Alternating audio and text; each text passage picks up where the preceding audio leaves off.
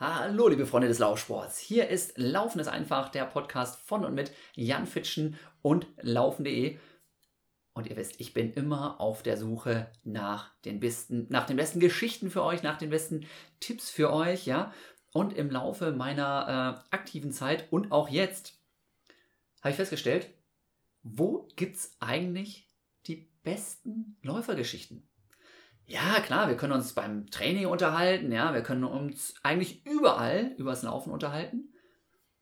Aber der Ort, wo du nichts anderes machen kannst, als erzählen und zuhören, ist der Ort, wo es manchmal gar nicht so ganz gemütlich ist, wo es auch mal richtig weh tut. Das ist nämlich, da muss schon einer grinsen mir gegenüber, der weiß nämlich ganz genau, was ich rede, wovon ich rede. Das ist nämlich zum Beispiel die Massageliege. Und ich habe heute einen ganz besonders coolen Gast wieder mal für euch, ja. Der hat mich so unendlich oft gequält, ja. Wirklich auf der halben Welt irgendwie gefühlt immer mal wieder, selbst wenn ich eigentlich keine Probleme hatte, einen Schmerzpunkt gefunden. Und so oft mir aber auch den Hintern gerettet, weil ich von irgendeinem Training mir die Waden zerstört habe, den Oberschenkel kaputt hatte, dachte, ich kann gar nichts mehr. Hintern gerettet, danach, ja, wieder Deutscher Meister geworden oder sonst was. Also ganz, ganz viele krasse Erlebnisse und äh, ich bin sehr dankbar für viele erfolgreiche Behandlungen und für viele Schmerzen, die mir zu, zugefügt worden sind. Und ähm, gerne. ja, ja. du darfst gleich auch ganz genau ins Detail gehen, mein lieber Freund. Ich habe jetzt ein kleines Intro gemacht, ja, das mache ich immer ganz gerne und das äh, macht dann meine Studiogäste immer ganz nervös. Ja, aber wie gesagt, wir haben heute jemanden dabei, der wirklich richtig viel zu erzählen hat, den ich schon seit äh, 30 Jahren nicht ganz, aber seit auf jeden Fall über 20 Jahren mittlerweile kenne und mit dem ich einiges verbindet, der euch ganz, ganz viel mitgeben kann über zum Beispiel Läuferverletzungen, Vorbeugen, Prophylaxe, ja, wie man sowas vielleicht auch dann mal behandeln kann, wann man was wie behandeln kann. Und vor allem, wie gesagt, auf der Massageliege erfährt man einiges, der uns auch mit den allerbesten Geschichten, glaube ich, heute unterhalten kann. Liebe Leute, ich begrüße ganz herzlich für euch hier am Mikrofon meinen Physio Moritz Scholl. Ja. Hallo liebe Leute, ich grüße euch natürlich auch.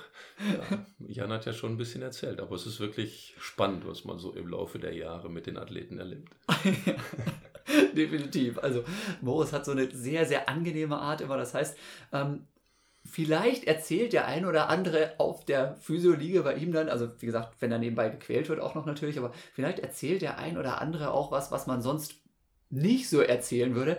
Aber wir fangen mal ein bisschen woanders an. Ja, also Moritz, du bist Masseur tatsächlich eigentlich, ja? Wie, wie nennt sich das, deine Ausbildung ja, nochmal? Also ich bin ja schon sehr lange im Beruf, inzwischen gute 37 Jahre. Und damals gab es tatsächlich noch den klassischen Masseur und medizinischen Bademeister. Das ist meine Ausgangsposition.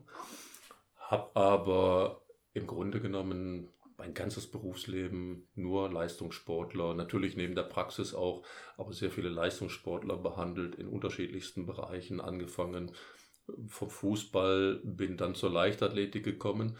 Witzigerweise wollte ich da nie lange bei bleiben.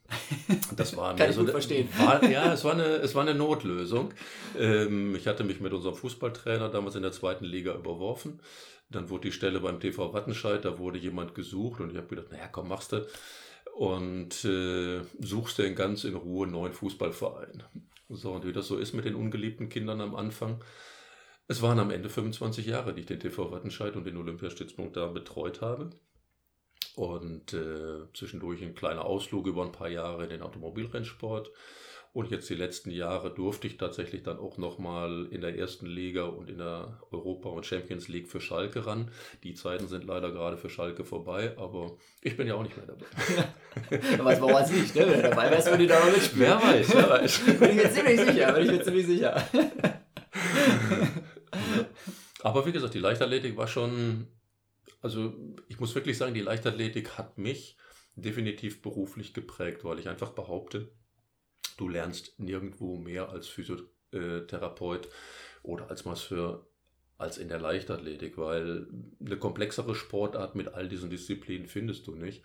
Und ich denke mal, äh, hätte ich nicht die vielen Jahre in der Leichtathletik gearbeitet, ich wäre definitiv nicht der Therapeut, der ich heute bin. Ja. Also das steht fest. Ja, also ist schon was anderes, sagst du, wenn du da so einen, so einen Werfer mit 120 Kilo da auf der Pritsche liegen hast und die Pritsche liegt und echt, äh, ächzt oder eben so ein, keine Ahnung, 55 Kilo Lauffloh, oder? Definitiv. Es ist einfach, wie du gerade sagst, ich habe den 50 Kilo Läufer auf der Liege, wo ich Angst haben muss, ich mache was kaputt, wenn ich zu feste dran gehe.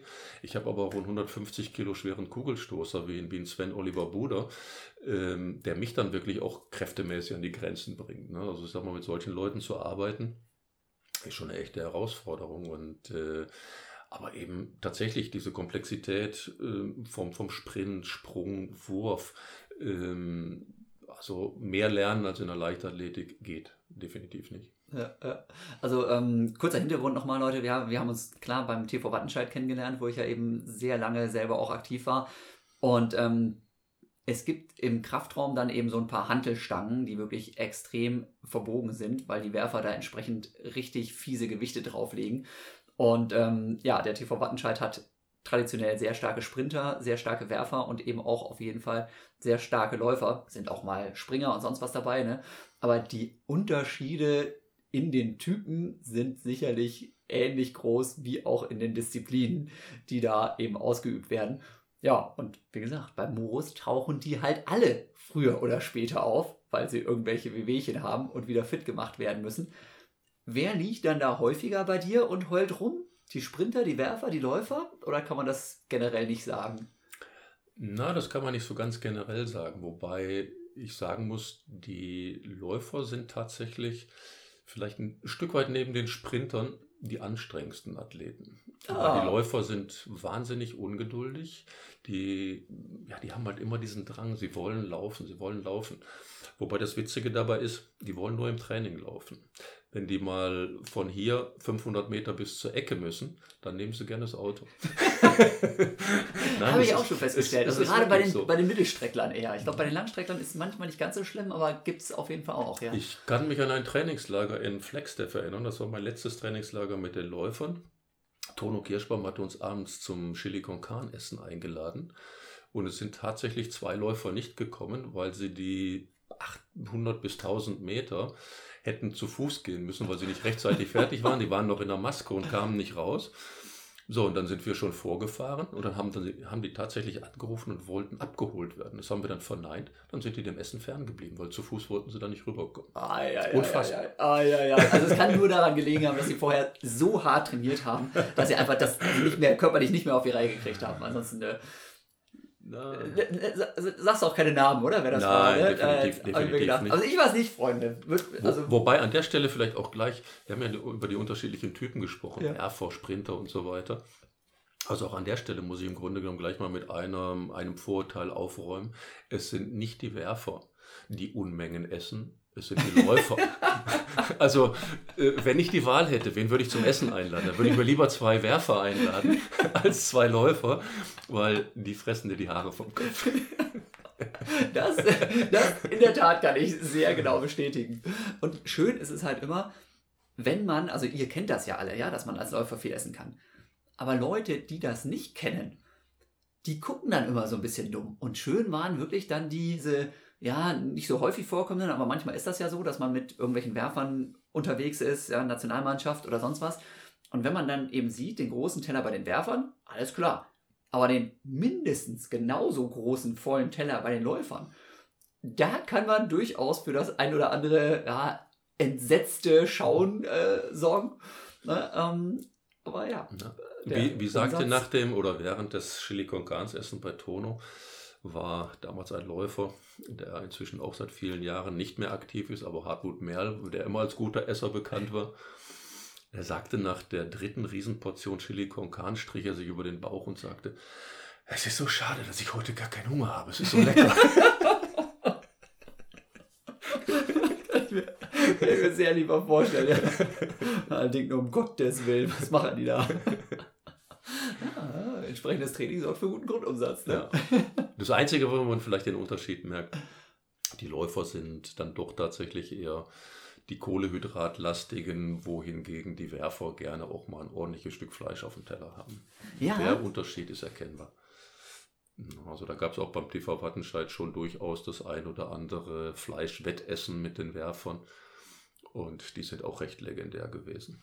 Ja. also, wenn, wenn diese Welten aufeinandertreffen, äh, gibt es interessante Wettkampfkonstellationen, auch wenn es ums Essen geht, ja. Muss man sagen. Moritz, du bist, wie gesagt, schon sehr lange ja auch dabei. Du hast so ein paar echte Legenden auch, ne? Also auch aus der Leichtathletik unter den Fingern gehabt. Ja, definitiv. Also ich, glaube, ähm, vielleicht so mit die bekanntesten, weil eben auch äh, selber 1984 Olympiasieger gewesen in Los Angeles war Dietmar Mögenburg. Mit Didi hatte ich manches Mal das Gefühl, hat mich so eine kleine Hassliebe verbunden. Ähm, er ist ein nicht so ganz einfacher Typ gewesen, aber ich glaube, er hat mich sehr gemocht. Wir haben sogar heute noch Kontakt zueinander. Wir haben uns dieses Jahr noch in, in Leipzig bei den deutschen Hallenmeisterschaften, haben wir abends noch sehr lange an der Hotelbar gesessen und haben noch über alte Zeiten gesprochen. Er war, wie gesagt, er war nicht ganz einfach, aber er war natürlich auch jemand, der sehr, sehr viel erlebt hat, der sicherlich auch Vergleichsmöglichkeiten hatte und der auch sehr kritisch war. Und ich glaube, wenn man solchen Leuten auch am Ende standhält, dann ist der Job schon ganz gut gemacht worden. Ja. Des Weiteren habe ich sicherlich sehr gerne mit Sabine Braun gearbeitet. Ähm, wahrscheinlich, oder ich denke mal, die erfolgreichste Siebenkämpferin, die wir in Deutschland hatten, die es tatsächlich geschafft hat, an fünf Olympischen Spielen teilzunehmen. Für eine Siebenkämpferin oder für eine Mehrkämpferin eigentlich unfassbar. Also so ein Zehnkampf, wenn es da mal jemand auf zwei Olympische Spiele bringt, länger macht der Körper meistens nicht mit. Und Sabine hat das schon wirklich toll gemacht. Also wirklich mein, mein Respekt und vielleicht durfte ich auch den einen oder anderen Anteil dazu, äh, dazu beitragen. Aber es war schon schön mit ihr zu arbeiten. Natürlich auch, wie gesagt, einige mit den Blume-Zwillingen lange gearbeitet, die ja so als die erfolgreichsten Zwillinge in Deutschland im Sprint galten. Norbert Dobeleit als 400-Meter-Läufer lange Zeit recht erfolgreich. Und äh, Sven Oliver Buder, Carsten Stolz aus dem Wurfbereich, Raimund Hecht aus dem Speerwurfbereich ja, Jan war ja auch 2006 nicht ganz äh, schlecht in Göteborg, wo ich das Glück sogar hatte, an dem Wochenende in Göteborg sein zu dürfen. Ich hatte zwar eine private Einladung in Göteborg, aber hat mich natürlich nicht davon abgehalten, mal am Stadion vorbeizuschauen. Und war natürlich eine Riesennummer, was er da geliefert hat. Ja, war also, ganz cool, ja. Ja, war schon ich glaube, du bist relativ ähm, kurzfristig umgeschwenkt, ne? von den fünf auf die zehn. Eigentlich waren die fünf geplant und dann hast du aber ganz kurzfristig ja. gesagt, Mensch, zehn könnte vielleicht ein besser paar Wochen, passen. Genau, ein paar Wochen vorher im Trainingslager haben Tono und ich da zusammengesessen und gesagt, so, hey, pass mal auf, wenn es zu einem Spurtrennen kommt, über fünf machen dich alle platt, über zehn nicht so ganz so viele, also ein paar auch, aber zumindest nicht alle. Ähm, und das hat ganz gut funktioniert, ja. Gute Entscheidung. Ja, muss, man äh, muss, muss, man sagen. Hatten wir vorher wahrscheinlich beide nicht gerechnet, als ich da irgendwie, weiß nicht, 1998, glaube ich, das erste Mal bei auf, dir auf der Pritsche lag und mit irgendwelchen Wehwehchen zu kämpfen hatte. Ähm, ja, aber manchmal ist es genau das Wichtige. Mir fällt gerade in dem Zusammenhang ein, ich hatte Norbert Dobeleit erwähnt, der ist Hallen-Europameister über die 400 Meter geworden. Und er ist letztendlich, glaube ich, deshalb Europameister geworden, weil er wirklich bis auf den letzten Meter Gas gegeben hat. Hätte er vielleicht äh, bei 395 austrudeln lassen, dann wäre er Zweiter geworden. Aber er hat wirklich bis ins Ziel geknaut und sag mal, das ist einfach mal auch wieder der Hinweis. Beim Fußball sagt man, Spiel dauert 90 Minuten. Also wenn es darum geht, durchknautschen. Ne? Ja, auf jeden Fall. Hinter der Ziellinie. Hinter der Ziellinie, Ziellinie, ja. Genau. Da ist Schluss. Ja, das ist ja, ja. ja da habe ich auch schon einige Rennen erlebt, wo es dann hieß so, ja, aber zu früh hochgerissen. Mhm. Schade, ist noch einer durchgewuscht. Ja. und das sind die dümmsten Niederlagen, wenn man die Arme schon mhm, oben hat und da ist noch einer vorbei. oh, der jetzt her? Schade. ja, ich habe bei dir mit zig Verletzungen gelegen. Das war ganz witzig. Ähm, ich hatte ja gerade vor ein paar Wochen, vor zwei Wochen den Podcast mit Mocky online und die hat davon gesprochen, ah Jan, der war ja ständig verletzt, der war ja ständig verletzt. Das kam mir oder kommt mir im Nachhinein überhaupt nicht so vor. Ich weiß, dass ich einiges an Verletzungen abbekommen habe, ja, und da waren auch teilweise wirklich kuriose Geschichten dabei. Aber letzten Endes habe ich immer gesagt, ach, ich bin so oft irgendwie mal deutscher Meister geworden und dann eben auch noch dieser, ja, dieser, dieser EM-Titel da. Also so schlimm kann das gar nicht gewesen sein. Ähm, aber es war einiges dabei. Ne? Der Klassiker waren bei mir immer wirklich die Wadenprobleme durch meinen doch sehr aufwendigen Laufstil, also relativ weit über den, den Mittelfuß bis zum Vorfuß hin. Ähm, da war ich ständig bei dir dann zu Gast und ähm, da hast du immer irgendwas gefunden, was richtig weh tut. Wir kommen vielleicht gleich auch noch zu den ja wirklich äh, ganz abgefahrene Geschichten, die wir so gemeinsam irgendwie mal behandelt haben. Aber aus deiner Sicht, was sind denn so gerade, ja, Laufen ist einfach, die, die häufigsten Läuferprobleme, mit denen du auch zu tun hast? Und was können ja eben auch nicht nur die Profis, sondern eben auch die, die, die Freizeitläufer, die Leute, die jetzt irgendwie durch den Park rennen und sonst was machen. Was sollten die deiner Meinung nach machen, um vorzubeugen? Was, also, wo werden wir am meisten ausgebremst durch welche Geschichten? Ja, ich glaube, wenn wir in den professionellen Bereich gehen, ihr seid ja im Grunde genommen in der Lage, nehmen wir jetzt mal so ein Beispiel wie TV Wattenscheid, Olympiastützpunkt, ihr habt ja alles vor Ort, ihr habt meine, meine Arbeit mehr oder weniger jederzeit in Anspruch nehmen können. Habt auch noch das Riesenglück gehabt, dass es euch ja im Prinzip auch nichts gekostet hat. Ne? Das, so, und da sind wir vielleicht ein bisschen bei der Problematik, die ich sehe, wenn es um das Thema der Hobbyläufer geht. Also ich erlebe immer wieder, dass die Hobbyläufer aus meiner persönlichen Sicht eigentlich die schlimmsten Sportler sind, weil ja, es ist einfach der Tatsache geschuldet, die Hobbyläufer machen teilweise im Trainingsumfang mehr als mancher Profi, weil die einfach laufbesessen sind, laufverrückt sind. Das Problem bei denen ist aber, die investieren nichts in ihre Gesundheit. Sie investieren weder die Zeit in ihre Gesundheit, noch investieren sie mal ein bisschen Geld in die Gesundheit. Die kaufen sich lieber ein paar neue Laufschuhe für 300 Euro, anstatt zu sagen, ich gehe mal dreimal zum Physio und zahle das mal aus eigener Tasche.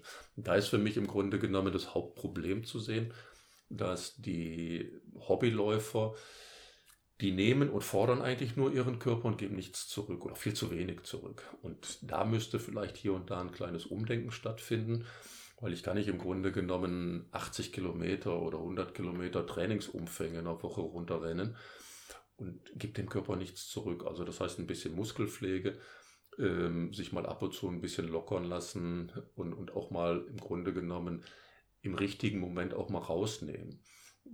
Im, im Profibereich wissen wir alle, nach einem harten Training habe ich dann vielleicht mal einen Tag Pause und gerade die Hobbyläufer, die meinen, sie müssen jeden Tag laufen, keine Pause und wenn sie eine Pause gemacht haben, dann verlieren sie gleich äh, im, im, Kilometerschnitt drei Sekunden. Das ist ja nicht wahr. Also wenn ich, wenn ich den Körper nicht mal ein bisschen ausruhe, passiert da nichts. Verletzungen, ähm, klar im Grunde genommen ist bei den Läufern die gesamte Kette vom, vom Fuß angefangen über die Waden, Knie bis zur Hüfte hoch aber meines Erachtens nach auch sehr viel tatsächlich eben aus dem unteren Rückenbereich, ähm, der sich gerade bei den Läufern oft sehr, sehr zuläuft, also dass man auch da immer ein Auge drauf haben muss. Du weißt selber, bei dir waren es primär die Waden, wobei ich mich immer gefragt habe, wie können so kleine, dünne Waden so viele Probleme machen. Ich hatte ja immer Angst, ich würde mir einen Splitter ziehen, wenn ich dich behandle. Aber ähm, nein, trotz alledem, du hast gesehen, ähm, wenn man das halbwegs im Griff hält, also ich glaube, die Waden waren wirklich so von den, ja, ich sag mal, Pillepalle-Geschichten, die da letztendlich bei dir anfielen. Also Wade, da haben wir ja gar nicht drüber gesprochen. Das war ja Standard. Und äh, es gab ja einige Sachen, die waren anspruchsvoll.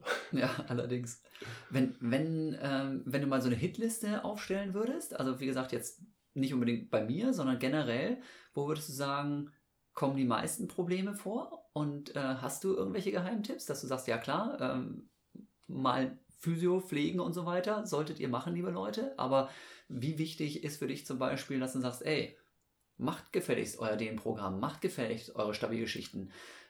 Weil du hast ja angesprochen, ja, gerade im Freizeitsport, Läufer sind generell, egal was sie machen, eigentlich doch immer sehr ehrgeizig. Mhm. Aber manchmal eben unvernünftig mit den Prioritäten. Ja, meines Erachtens nach, das gilt auch ein ganz klein bisschen für die Leute, die es durchaus professionell gemacht haben. Ich meine, ich habe ja unglaublich viel Zeit während der Wettkämpfe auch auf Einlaufplätzen äh, zugebracht und habe ja auch Aufwärmprogramme gesehen. Also ich denke, es ist ganz wichtig, wenn man vernünftig Sport machen will und vor allen Dingen leistungsbezogen Sport machen will, dann sollte man keine Alibi-Geschichten machen. Also ich habe Aufwärmprogramme auf dem Einlaufplatz gesehen, wo ich gedacht habe, was macht ihr da? Also äh, das war warm Quatschen. So, da sollte jeder für sich ein bisschen mehr fokussiert sein, wirklich sich vernünftig aufzuwärmen. Problem Nummer eins, gerade im Laufbereich, glaube ich schon, sind die Bereiche ähm, Füße und Waden. Waden wirklich primär. So beim Waden kommen wir sicherlich zu einem Punkt, wo ich sagen würde, da wird beim Dehnen viel falsch gemacht. Weil die meisten gehen im Grunde genommen, da sind wir jetzt, kommen wir ein bisschen ins Eingemachte, was, was natürlich viele äh, Laien dann nicht wissen. Die Wade wird ja gerne, wenn sie denn gedehnt wird, immer mit gestrecktem Knie gedehnt. So, und die anatomische Besonderheit der Wade mh, hm, hält halt bereit, dass der Wadenmuskel einen eingelenkigen und einen zweigelenkigen Teil hat. Das heißt, wenn ich wirklich die tiefe Wadenmuskulatur dehnen möchte, den, den Bereich Soleus, dann muss ich die Wade mit gebeugtem Knie dehnen. Das heißt also, ich muss im Grunde genommen ganz wichtig, der Fuß hält immer Bodenkontakt, also auch die Ferse hält Bodenkontakt, aber ich gehe im Grunde genommen mit dem Knie in die Beugung, um dann auch die tiefe Wadenmuskulatur zu dehnen. Und damit habe ich im Grunde genommen auch gleichzeitig einen Dehneffekt auf die Achillessehne. Und da sind wir beim nächsten Schwachpunkt. Die Achillessehne ist immer so ein bisschen mal gereizt, äh, tut mal ein bisschen weh. Und mm, das ist auch so ein ganz klein bisschen Erfahrungswert über die vielen Jahre. Ich habe die allermeisten Achillessehnenprobleme habe ich in den Griff bekommen, indem ich wirklich tief und intensiv die Waden behandelt habe. Also wirklich mit tiefen Massagen in den Soleus rein, durch die Gastrocnemiusköpfe wirklich durchgearbeitet, weil es sind fast immer Verkürzungs- oder Spannungsprobleme.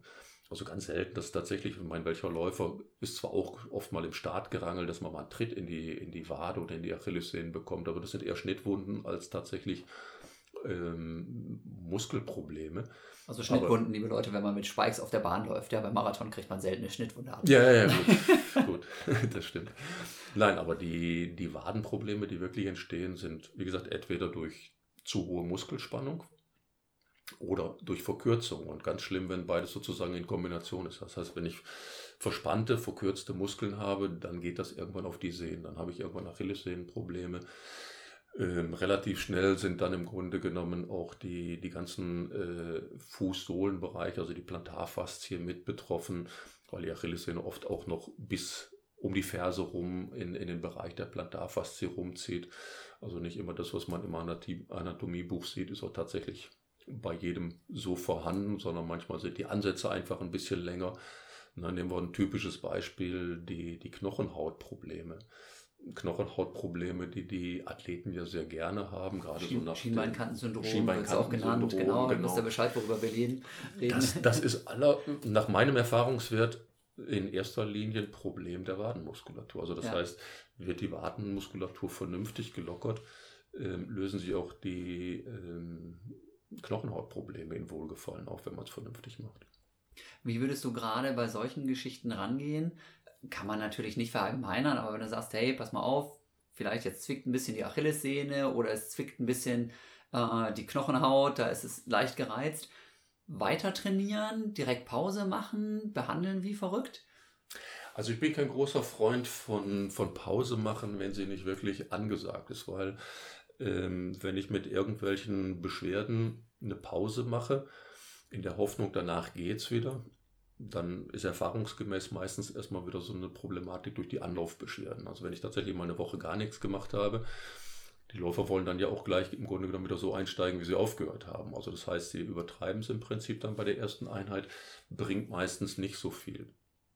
Ich persönlich würde versuchen, sofern es geht, das Training eher ein bisschen zu reduzieren. Also das heißt, äh, die Intensität runterfahren oder gegebenenfalls den, den Umfang runterfahren manchmal, es muss nicht immer die 10 oder die 20 Kilometer Runde sein. Dann mache ich vielleicht mal eine 5 Kilometer Runde mit einem etwas reduzierten Tempo und sehe das Ganze vielleicht mehr als einen regenerativen Lauf an. Das heißt also im Grunde genommen, da sind wir schon fast wieder im Bereich Muskelpflege. Ich kann nicht jeden Tag mit, mit, mit einem 4-Minuten-Schnitt meine 20 Kilometer rennen und sagen, oh, alles wunderbar, sondern ich muss auch mal sagen, komm, heute ist mal ein 5-Minuten-Schnitt. Ist zwar für jemanden, der leistungsbezogen, also für einen Jan wäre 5 Minuten wahrscheinlich wie, wie spazieren gehen, aber ähm, man muss einfach mal aus der Belastung rausgehen und das fällt den meisten Hobbyläufern schwer. Die meinen immer, sie müssen drauf, sie müssen drauf, machen eigentlich zu viel und sie sollten dann schon auch tatsächlich hingehen, wenn sie ein Physio ihres Vertrauens haben, wenn irgendwo was wehtut, mal draufschauen lassen. Nicht alles, was von alleine geht, äh, kommt, geht auch von alleine wieder weg. Also es ist zwar immer schön, wenn es so funktioniert, aber meistens nicht. Hast du, ähm, wenn es darum geht, auch mal Muskelpflege zu betreiben, hast du einen Tipp, wie man sowas auch selber vielleicht ausmassieren kann? Also den, klar, das kriegen wir, glaube ich, hin. Also das, dieser Tipp mit dem ähm, mit gestrecktem und mit gebeugtem Bein zum Beispiel die Wadenmuskulatur aufzudehnen, finde ich super wichtig. Ja, versuche ich auch immer noch mal mit reinzubringen, wenn ich irgendwo so ein Dehnprogramm vormache. Manchmal vergesse ich es auch. Ähm, aber wenn es darum geht, tatsächlich auch zu sagen, ja, Physio ist cool, aber es hat ja nun auch nicht jeder das große Glück, sage ich mal, so wie ich, dass ich jetzt hier bei dir mal anrufen kann und dann ist irgendwie in der nächsten Woche ist dann hier ein Termin frei für mich. Das ist ja nicht so einfach, da den richtigen auch zu finden, der gerade auch auf so Sportgeschichten besonders eingeht. Kann man bei einer Achillessehnenproblematik, bei einer Knochenhautproblematik die Wade auch irgendwie selber behandeln, außer den durch, durch, durch Massage, dass man das ein bisschen in den Griff kriegt zumindest? Selber zu massieren ist vielleicht ein bisschen schwierig. Ich bin durchaus ähm, ein Freund von moderaten Behandlungen, auch mit der Black Roll, mhm. sofern es da nicht übertrieben wird. Wobei für mich eigentlich immer der Hinweis bei der Black Roll damit zu arbeiten, passt ein bisschen im Bereich der Sehnen auf, ähm, rollt nicht über die Gelenke einfach drüber weg. Ähm, man sollte schon im Grunde genommen mit der Black Roll in den Bereichen bleiben, wo wirklich auch Gewebe da ist, wo Muskulatur da ist. Da ist die durchaus hilfreich. Und aber auch da gilt, viel hilft nicht immer viel. Also mal ein kurzer Reiz wäre vielleicht sinnvoller. Eine ganz interessante Sache, die man vielleicht tatsächlich auch mal selber machen kann. Wir haben wirklich früher in den oder in den anfänglichen 90er Jahren, als ich zur Leichtathletik kam, hatten wir bei den Sprintern immer so ein Ritual, dass die vor ihren Läufen von mir nochmal abgeeist wurden. Also wirklich ganz klassisch mit Eiswürfeln, wo ich vor den äh, Sprintern gekniet habe, den von Füßen über die Waden hoch zum Oberschenkel, wirklich auch im klassischen in der Reihenfolge. Füße anfangen, Wade hoch, Knie, Oberschenkel. Das ist ein kurzer Durchblutungsreiz. Das waren zwei Hände voll mit Eiswürfeln, aber das gibt so einen, so einen tollen Reiz für die Durchblutung, dass man im Grunde genommen damit sich auch frisch gefühlt hat. So, wenn ich das jetzt mal ein bisschen übertrage auf, was kann ich selber machen? Wenn ich tatsächlich eine intensive Laufbelastung gemacht habe, es muss nicht das Eisbad machen, wie wir es im, heute bei den Profifußballern immer machen, nach jedem Spiel, dass sie da bis zur, zur Leiste im, im Eisbad stehen. Aber ein paar Eiswürfel kann jeder zu Hause haben. Man kann sich auch mal einen Sack Eiswürfel an der Tankstelle mitnehmen, wenn man sie nicht zu Hause hat. So, dann reibe ich mir tatsächlich mal nach der intensiven Einheit die Beine mit Eis ab. Also es bringt definitiv einen tollen Durchblutungsreiz, es bringt ein Gefühl, äh, es fühlt sich leichter, es fühlt sich frischer an.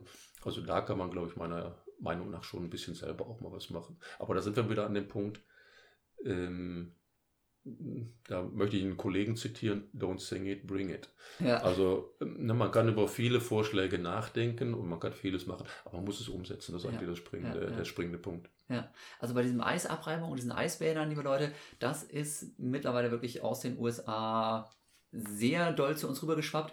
Im Olympiastützpunkt in Wattenscheid gibt es das mittlerweile auch, dass man da wirklich komplett äh, in diese ganz normal Wasser reinfüllen, in so ein großes Becken, dann werden da noch Eiswürfel reingeknallt und dann wird da eben reingestiefelt, ja, also mindestens mal bis Oberschenkel.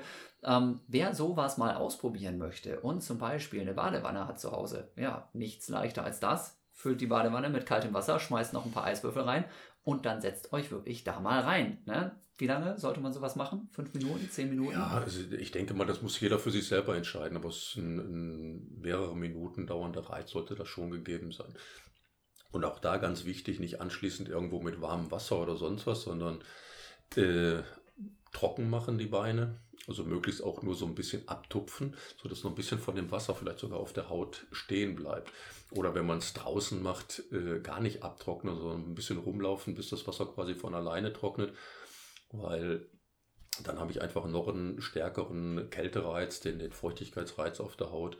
Also wie gesagt, und auch beim Eis nicht sparen. Also was Jan gerade sagte, wenn ich das zu Hause mit der Badewanne mache, da reicht also nicht aus dem Kühlschrank ja. dieses Zehner, Zehner-Ding mit den Eiswürfeln, sondern dann eben gegebenenfalls tatsächlich mal an der Tankstelle oder auch im Supermarkt, das ist vielleicht ein bisschen preiswerter, und sich mal äh, so einen Sack Eis mit nach Hause nehmen und das einfach mal umsetzen. Und das funktioniert schon wirklich gut. Ja, fördert einfach die Durchblutung und dadurch bist du einfach schneller ja, wieder belastbar. Du, du, hast ja im Grunde genommen die Situation, du hast einen extremen Durchblutungsreiz, also in dem Moment, wo du in die Kälte reingehst, ziehen sich natürlich sämtliche Gefäße zusammen. Das heißt, du hast erstmal eine pumpende Wirkung im Grunde genommen da drin. Man kann natürlich auch ein bisschen tippeln in dem Wasser, wenn man es in so einem Fass macht dass man sich ein bisschen bewegt und nicht einfach stehen bleibt, ein paar Mal so auf die Zehenspitzen hochgeht.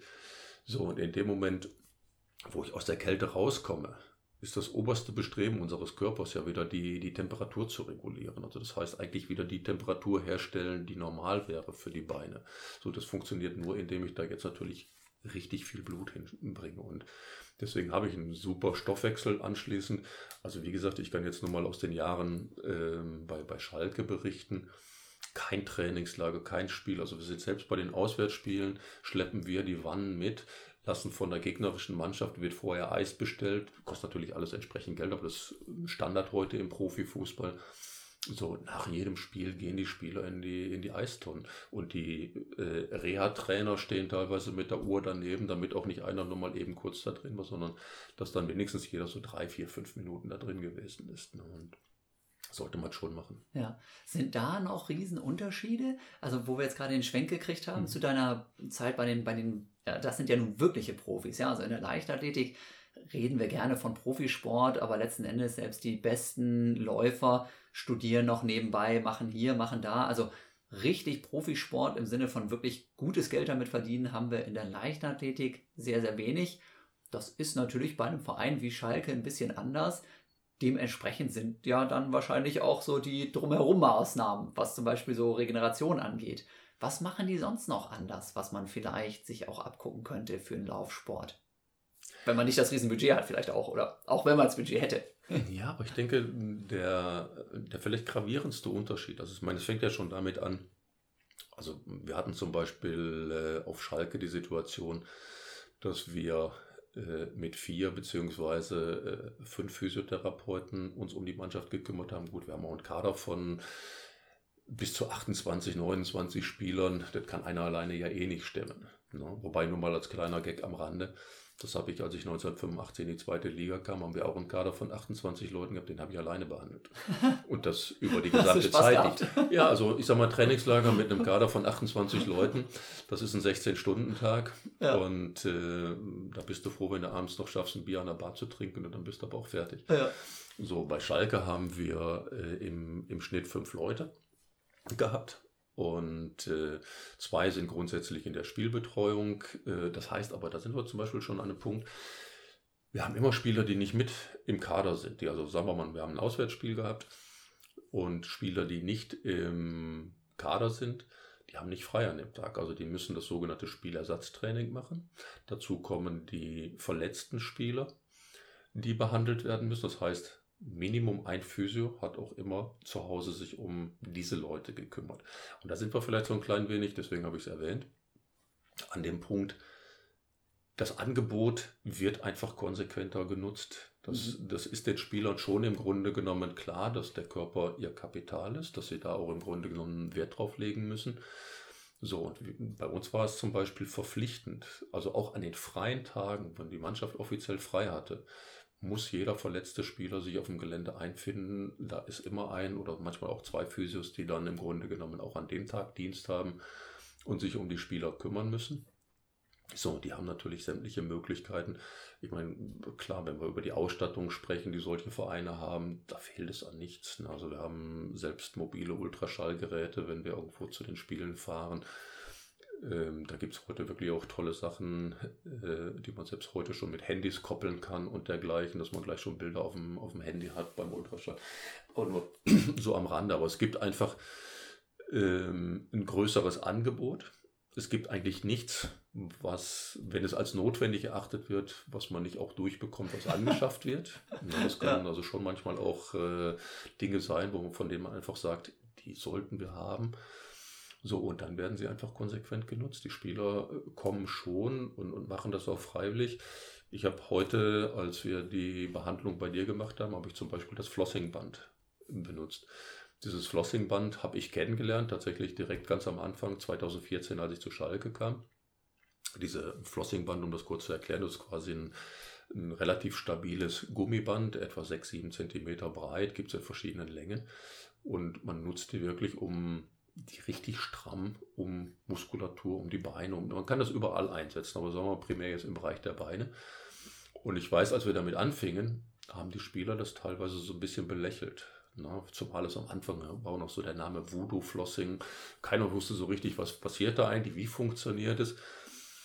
Und wie gesagt, anfangs haben die Spieler sich dann über uns lustig gemacht, wenn wir mit dem Flossen angefangen haben. Und die haben das aber so schnell als so intensiv wirksam erachtet, dass die teilweise sich von uns die Flossingbänder für zu Hause haben besorgen lassen, weil die gesagt haben, Mensch, ich kann ja auch abends vorm Fernseher mal meinen Oberschenkel flossen oder meine Wade flossen oder mein Kniegelenk flossen, so dass sie das erstmal selber gemacht haben und dieses Flossen bei uns aus dem Therapieprogramm gar nicht mehr wegzudenken war. Also das war wirklich so eine Geschichte ähm, bei den Sachen, die nicht funktionieren, da kannst du sicher sein. Die sind nach sechs bis zwölf Monaten sind die wieder weg, die halten sich nicht. Aber das, was funktioniert, das bleibt. Und da gehört für uns, wie gesagt, für mich in der Therapie, ich nutze es auch in der, in der Praxis, also auch bei Nichtsportlern, wo ich der Meinung bin, dass das kann hilfreich sein. So und solche Sachen. Also ich sag mal, das wäre durchaus auch eine Anschaffung, die kriegt man sicherlich übers Internet für relativ kleines Geld. Kann man sich auch mal, denke ich, sowas wird es auch bei YouTube, wird es eine Anleitung geben, so für den Hausgebrauch. Man kann jetzt nicht so wahnsinnig viel verkehrt machen damit. Man muss die, die Richtung, in die man floss, sollte man ein bisschen äh, beachten, also immer herzwärts flossen. Aber äh, auch das kann durchaus eine sehr schöne regenerative Maßnahme sein. Ne? Oder man bittet mal den Partner oder die Partnerin das zu machen. Also kleiner Tipp für zu Hause. Ja, also klingt jetzt ganz toll mit diesem Flossing hier, was ihr jetzt gerade gehört habt, liebe Leute, nur als Warnhinweis nochmal, ja. Das tut schon auch weh, wenn mhm. man das richtig macht, ja. Also Hintergrund zu dem Ganzen, warum nehmen wir jetzt heute hier auf? Jan Fitschen hat immer noch seine blöden Wadenprobleme und die lässt er sich natürlich dann gerne eben vom Morus behandeln. Und wir haben jetzt also schon eine Stunde äh, Physio hier hinter uns und das mit diesem Flossing, wenn da wirklich Druck ist in der Wade, und Morus tüdelt dieses Band dann da richtig fest drum. Das ist, äh, das ist wirklich nicht sehr angenehm, solange es drum ist. Wenn das Ding weg ist, dann ist es richtig schön. so, so meine Eindrücke beim Flossing. Nur mal ein kurzes Beispiel dafür noch beim Flossen. Ich habe eine Patientin letztes Jahr in der Praxis gehabt, die hatte nach einem Skiunfall noch eine Bewegungseinschränkung im Kniegelenk. Also das heißt, die konnte nicht maximal beugen. Ohne Flossingband. Wenn ich dir das Knie geflosst habe und ich habe ihr das Bein dann mit dem Flossingband passiv durchbewegt, konnte die maximal beugen. Also das heißt, durch die Kompression, die da auf das Gewebe ausgeübt wird, sowas gehört natürlich in Therapeuten und also bitte nicht, nicht ja. selber machen. Ähm, aber durch die Kompression, die durch das Flossingband auf das Gelenk ausgeübt wird, das schafft tatsächlich nochmal die letzten Grad der Bewegung, was ich ohne dem nicht schaffe, beziehungsweise durch die Kompression nimmt der Patient das vielleicht auch anders wahr. Also wir haben es, äh, da würde ich wirklich sagen, ist ein Teil des Therapieerfolges das Flossingband gewesen, weil ich sie damit wirklich endgradig mobilisieren konnte. Ja. Und das natürlich irgendwann dann auch ohne Flossingband funktioniert, gar keine Frage. Ja, ja. Wenn wir nochmal ganz kurz zurückgehen zu äh, besonderen Behandlungsmethoden und dann gerade dieser Vergleich mit dem Fußball auch, Schalke, wir reden in der Leichtathletik, reden wir mittlerweile ja auch über diese Anti-Schwerkraftlaufbänder, über Unterwasserlaufband, aber zum Beispiel auch ganz viel über Höhentraining. Ein Fußballer rennt jetzt ja auch irgendwie Ewigkeiten hin und her und die haben ihre Statistiken mit. Ich weiß nicht, wie viele Kilometer die da immer hin und her legen und eben im Sprint. Unterwasserlaufband ist auf Schalke dabei, ja?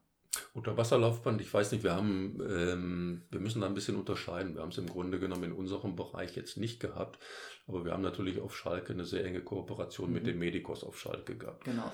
Also da das heißt, wenn wir wirklich einen, einen verletzten Spieler hatten, dann haben wir bis zu einem bestimmten Punkt, das sind aber auch Dinge, die, die sind einfach von der Berufsgenossenschaft vorgegeben, das heißt, die müssen bis zu einem bestimmten Punkt machen, die ihre Rehabilitation, ob jetzt äh, posttraumatisch oder postoperativ, machen sie die im Medikos. Mhm. Die haben alles. Da gibt es ja, also wirklich nichts, genau. was im Grunde genommen fehlt. Und die kommen dann erst ab einem Punkt X, da stehen wir natürlich immer im, im direkten Austausch mit den, äh, äh mit den Abteilungen vom Medikos. wenn die dann zu uns kommen, dann sind die eigentlich so weit, dass sie diese Maßnahmen nicht mehr brauchen. Ja. Weil wir können uns im Tagesgeschäft ehrlich gesagt damit nicht, nicht ja, aufhalten. Ja. Wir müssen schon gucken, dass wir uns um die Leute kümmern, die fit sind. Ja. Und die, die wirklich gar nicht können, die sind erst im Medikos und machen danach vielleicht erst ein Individualtraining über die Reha-Trainer, eine Wiedereingliederung. Also da haben wir eine ganz klare Pyramide, nach der wir mhm. gearbeitet haben. Und äh, aber wie gesagt, die Sachen stehen alle zur Verfügung, gar keine Frage. Ne? Aber Höhentraining zum Beispiel, macht ihr das im Fußball gar nicht? Oder gibt es eine Höhenkammer oder ähnliches? Also die, ich bin mal vor einigen Jahren zu Gast gewesen in der äh, Profifußballabteilung oder beziehungsweise in dem medizinischen und Trainingsbereich von Bayern 04 Leverkusen. Ähm, die haben tatsächlich eine sehr beeindruckende Ausstattung. Es gibt in Leverkusen zum einen ein Laufband, wo man entsprechend, das ist eine Sonderanfertigung, die ist länger, breiter. Da läuft man in einem Geschirr. Da kann ich tatsächlich auch hingehen und kann auf dem Laufband sprinten. Also das heißt, wenn ich jetzt wirklich mal stolpern würde, dann rettet mich das Geschirr. Das ist natürlich schon mal eine, eine ganz spannende Sache, sowas machen zu können. Und darüber hinaus haben die dann tatsächlich eben auch die, äh, ein Alter G, also sprich unter Entlastung des Körpergewichts zu, zu laufen. Und wenn ich mich recht erinnere, gibt es tatsächlich ein Laufband in einem separaten Bereich, wo ich Höhentraining simulieren kann. Also der Kammer kann ich im Grunde genommen den Sauerstoff entziehen, kann die Leute darin trainieren lassen. Ich kann aber nicht sagen, inwieweit das wirklich ähm, von, von vielen genutzt wird. Und ich denke mal, da mal eine Laufeinheit drauf zu machen, wird auch nicht so viel bringen. Wir, ja, genau. wir beide Dann wissen, du brauchst mindestens eine Woche, um dich zu adaptieren an die ja. Höhe, ja. bevor du voll trainieren kannst. Also, Aber warum die das so haben. Aber es ist, denke ich mal, nicht, nicht üblich im Profifußball. Und die, die einzige Mannschaft, die ich tatsächlich mal in einer Art Höhentrainingslager getroffen habe, das war der VfB Stuttgart ähm, in den 90er Jahren, damals Cheftrainer Christoph Daum. Die haben in Maglingen in der Schweiz tatsächlich trainiert, ja. wo wir auch mit den Leichtathleten viel waren. Und da sind wir schon an der Grenze zum Höhentraining. Also es liegt schon so auf 1600 Meter der Trainingsplatz, ja. wo man dann zumindest sagen kann, das hat so ansatzweise was von Höhentraining. Ja. Ja, interessant. Sollte man ja doch eigentlich meinen, gerade im Profifußball, wo man alle Möglichkeiten hat, dass auch dies da ja, genutzt wird. Denn also im Radsport und überall, wo es um Ausdauer geht und letzten Endes im Fußball ja sicherlich auch, ist auch Ausdauer ein entscheidender Faktor mit. Ist ja, aber, aber nicht, nicht mit drin. Es ist eine andere Form der Ausdauer. Ja. Also ich ähm, habe ja auch so manche Trainingseinheit erlebt. Also ich kann mich erinnern, im Trainingslager haben wir mal ein kleines Fußballspielchen gemacht mit Läufern und Sprintern. Und da sind die Läufer ziemlich abgekackt. Ja. Nicht, weil sie nicht Fußball spielen konnten. Läufer sind eigentlich nicht in der Lage, jedenfalls nicht in dem Maße, wie, wie andere das dann vielleicht können, die anders trainieren, auf diese kurzen, intensiven Belastungen. Also das heißt, Absolut. mal einen 30-Meter-Sprint anziehen, in der Rückwärtsbewegung wieder zu regenerieren, was ja eigentlich im Fußball das Entscheidende ist. Ne? Ja. Du, du bist aktiv, du bist schnell nach vorne in der Bewegung. Die Rückwärtsbewegung, sofern möglich, nutzt du ein bisschen zur Regeneration.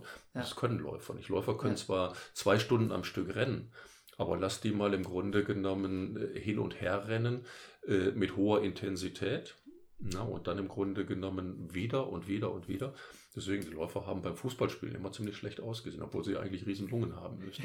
Also insofern denke ich mal, ist, die, ist der, der Effekt des Höhentrainings im Fußball nicht wirklich so, so gewinnbringend. Ja, ja. Okay, jetzt haben wir, haben wir direkt was gehört, was die Läufer nicht können. Aber mal andersrum jetzt, ja, was mich ja jetzt auch nochmal brennend interessiert, was war denn der längste Dauerlauf, den du bei den Fußballprofis von Schalke mal erlebt hast? Gehen die mal laufen oder ist da nach zwei Kilometern schon wieder vorbei? Also da muss ich dir ganz ehrlich sagen, das hätte aus meiner Sicht, und ich habe ja einige Jahre auf Schalke auch mit meinem lieben alten Freund und quasi Ärztekollegen äh, Andreas Verlazik gearbeitet. Und Andreas ist ja nun wirklich auch ein, ein, ein Lauffan, ist ja früher selber auch Läufer gewesen. Und äh, Andreas hat immer angeprangert, die Schalker laufen eigentlich zu wenig. Also ich persönlich bin tatsächlich der Meinung, bin auch ein Stück weit der Meinung, dass die Grundlagenausdauer, äh, speziell bei uns auf Schalke, Luft nach oben hatte. Also da ist zu wenig gemacht worden. Also dass tatsächlich Grundlagenläufe gemacht worden sind, so wie ich sie, also ich bin ja wie gesagt in den 80er Jahren in die zweite Liga gekommen da gehörten lange Dauerläufe wirklich zum Standardprogramm. Da war einmal in der Woche, war mindestens ein 45-minütiger Lauf im, im Weidmacher Holz zu absolvieren. Das wird heute kaum noch gemacht. Also das wird viel, viel mehr Fuß, äh, fußballspezifisch trainiert. Aber meines Erachtens nach fehlte uns auf Schalke bei manchen Dingen die, die Grundlage. Ne? Und Andreas hat das immer wieder angeprangert, aber ist da bei den Trainern natürlich auch vor, verschlossene Türen gelaufen. Die haben ihre Philosophien, wie sie trainieren. Aber ähm, ich denke, es sollte oder könnte ein bisschen mehr in dem Bereich trainiert ja. Also nicht wenigstens einmal pro Woche mal eine Nein, Stunde war, Dauerlauf, gibt es einfach gar nicht dann. Es war definitiv kein Standard, der, der gemacht wurde. Laufen war eher tatsächlich sogar äh, Regeneration. Also das heißt, nach dem Spiel, dass dann entweder am nächsten Tag Rad gefahren wurde oder eben gelaufen wurde. Ja, wobei Radfahren meistens dann so die, die eh so ein bisschen fußkrank waren, die durften dann radeln ja. und die anderen sind gelaufen. Aber ich sag mal, lange Dauerläufe fast nur in den, in den Trainingslagern, in der Grundlagenvorbereitung. Und Schon dann, eigentlich, eigentlich traurig, also es hätte mehr ja. sein müssen. Und, und wenn das dann so Grundlagenvorbereitung und Trainingslager war, wie weit war das dann? Hast du das mal mitgekriegt? Wie lange waren die unterwegs? Haben sie dann zumindest auch mal eine Stunde gemacht oder war dann auch nach einer halben Stunde schon? Reicht ja jetzt. Also ich, ich bin mir nicht sicher, ob ich eine Stunde wirklich erlebt habe. Wahnsinn. Also, ich will jetzt auch nicht sagen, ich bin nicht immer bei allen Trainingseinheiten ja. dabei gewesen, aber ich würde eher sagen, über eine Stunde habe ich nicht erlebt. Ja, ja, ja. Okay, ja, da äh, werden dann schon andere Prioritäten gesetzt, offensichtlich. Kommen wir nochmal zurück zu den Sportverletzungen. Also wir haben ja ähm, bei mir einiges gehabt. Was war das Verrückteste, wo du gesagt hast, das ist mir besonders im Gedächtnis geblieben? Ja, es gibt wirklich eine Sache. Ich meine, bei dir würden mir viele Sachen einfallen, weil Leider, ja. du, du, warst immer der Mann für die besonderen Verletzungen. Also äh, du hast es uns nicht langweilig gemacht in der, in der Therapie. Nein, aber für mich war wirklich das äh, Kurioseste, war eine Verletzung, die du eigentlich immer als Beschwerden im Bereich Leiste, Hüfte, Gesäß, irgendwo war so nicht so genau lokalisiert, aber es war halt irgendwo so im, im Becken, Lendenbeckenbereich. Und ich kann mich erinnern, dass wir also wirklich alle Register gezogen haben. Wir haben Oberschenkel, wir haben Hüfte, wir haben Gesäß, wir haben unteren Rücken behandelt. Und äh, nichts führte zum Erfolg. Du hast auch diverse andere Kollegen und auch andere Ärzte damals konsultiert. Also da warst du mal wieder so auf so einer ähm, Deutschland-Tournee, glaube ich, auch den richtigen zu finden, der irgendwo die Lösung findet. Und es gab tatsächlich einen, äh, einen Arzt in Nürnberg, der sozusagen immer der Mann für die besonderen Fälle war. Und der hat dann letztendlich bei dir eine, wenn ich mich recht erinnere, eine Prostataentzündung festgestellt. Sehr skurril im ersten Moment, wo natürlich alle erstmal sagen, Prostataentzündung. Also deine Beschwerden waren, wenn ich mich recht erinnere, dass du nach relativ kurzer Zeit oder nach relativ wenigen äh, Kilometern, also im ganz niedrigen einstelligen Kilometerbereich schon über Schmerzen geklagt hast. Ja, also Oberschenkel ging immer total zu. Ich konnte also ja. überhaupt nicht trainieren, gar nichts. Das war so richtig verkrampfte dann, ganz, ganz dubios. Und dann, ja, Dr. Gruber in Zirndorf bei Nürnberg. Genau, und Dr. Gruber hat das dann tatsächlich die Diagnose äh, Prostataentzündung. Es ist medikamentös behandelt worden. Und siehe da, die Entzündung war raus und Jan rannte wieder wie ein Löpken. Ja. Genau, das sind wirklich so Kuriositäten, wo man dann tatsächlich, das ist vielleicht auch so ein bisschen der, ähm, der Moment, wo man auch gerade sagen muss, ähm, immer auch mal ein bisschen über den Tellerrand schauen. Ne? Das heißt im Grunde genommen, mm, wir, wir haben in der, im, im Bereich der Physiotherapie oder der Massage gibt es eigentlich so eine Art äh, Begriff, Schmerzstelle ist nicht immer die verursachende Stelle. Also man muss wirklich auch mal darüber nachdenken, wenn ich Wadenprobleme habe, da sind wir bei einem ganz typischen Problem, ich habe immer wieder Wadenprobleme äh, behandelt, wo es überhaupt nicht um die Wade ging. Also wenn ich die Wade angefasst habe, die hatte einen völlig normalen Tonus, da war mir relativ schnell klar, die kann eigentlich nicht der Verursacher sein. So, und da sind wir in einem Bereich, gerade Läufer, sehr ty äh, typisch für Läufer, äh, Piriformis-Syndrom. Also das heißt, ein kleiner, schlanker Muskel im Gesäßbereich, und der hat die Besonderheit, dass er quasi so ein, so ein, so ein Hiatus und so ein Schlitz bildet, wo der Ischias durchläuft. Und wenn der sich richtig zuzieht, dann kann das ausstrahlende Schmerzen bis runter in die Wade geben. So, und da muss man natürlich, das ist jetzt der Vorteil, wenn man über viele, viele Jahre die Erfahrung hat, dann geht man hin und sagt, weißt du was, deine Wade, die interessiert mich jetzt nicht. Ich mache jetzt mal den unteren Rücken und die äh, Gesäßmuskulatur. No? Das ist natürlich immer schön, wenn man mit Athleten zusammenarbeitet, die dich über Jahre kennen, die, die vertrauen dir da auch. Aber wenn du jetzt im Grunde genommen mm, als Athlet, als unerfahrener Athlet kommst und sagst, du hast Wadenprobleme und der will dir im Grunde genommen den Hintern behandeln, dann denkst du erstmal, hm, vielleicht bin ich hier falsch abgebogen. Aber nein, es macht Sinn. Also die, die, die Therapeuten denken sich dann was dabei. Ne? Das ist ein gutes Zeichen. 100 Pro. Also wir haben wirklich, wenn ich da auch noch mal kurz reingrätschen darf, wir haben so oft Probleme in den Beinen in den Griff bekommen, indem wir einfach gesagt haben, so, jetzt mal gucken, was macht denn der Rücken? Steht da alles richtig? Ja, manchmal war es wirklich mit ein bisschen Einrenken getan und ich konnte auf einmal wieder rennen. Faszinierend. Ähm, anderes Ding, was auch der Dr. Gruber, den wir gerade schon kurz hatten, häufiger mal rausbekommen hat, Trainingskollegen von mir mit massivsten Achillessehnenproblemen, ja, ja. die auch keiner hinbekommen hat. Ja, dann sind die zum Gruber gegangen und der ist eigentlich, also Chirurg von der Ausbildung her, ja, der ist hat dann aber gesagt, liebe Leute, ne, macht dann auch ganz viel mit so kinesiologischen Untersuchungen. Da kriegst du irgendwelche Globulis in die Hand, ganz abgefahren. Ja, und auch meine Prostata-Geschichte damals habe ich mit einem Wasser mit Gedächtnis, ja, also so, so homöopathisches Zeug in den Griff gekriegt zunächst. Dann kam auch noch der Antibiotika mal hinterher, aber das hat schon geholfen. Und der hat bei Achillessehnenproblemen ganz oft festgestellt, dass das offensichtlich durch Zahnentzündungen letztlich ausgelöst wurde. Also hat gesagt, mein lieber Freund, da sind deine Achillessehnenprobleme. Du hast schon ganz viel getestet. Ich schicke dich jetzt mal zu dem Zahnarzt, der macht nochmal ein Röntgenbild. Und ich würde sagen, der und der Zahn, wie gesagt, der ist nicht selber Zahnarzt, er hat aber gesagt, der und der Zahn, den soll er sich mal speziell angucken. Dann haben die teilweise beim Zahnarzt festgestellt, dass wirklich eine Entzündung drin ist. Manchmal sogar eine ganz ganz dubiose Entzündung, die unter irgendeiner vorhandenen Füllung noch saß. Und deswegen hat es der Hauszahnarzt vielleicht gar nicht entdeckt, ne, weil diese, diese Entzündung wirklich eben unter einer, einer Blombe versteckt war. Ja, Zahn behandelt, Achillessehnenprobleme weg.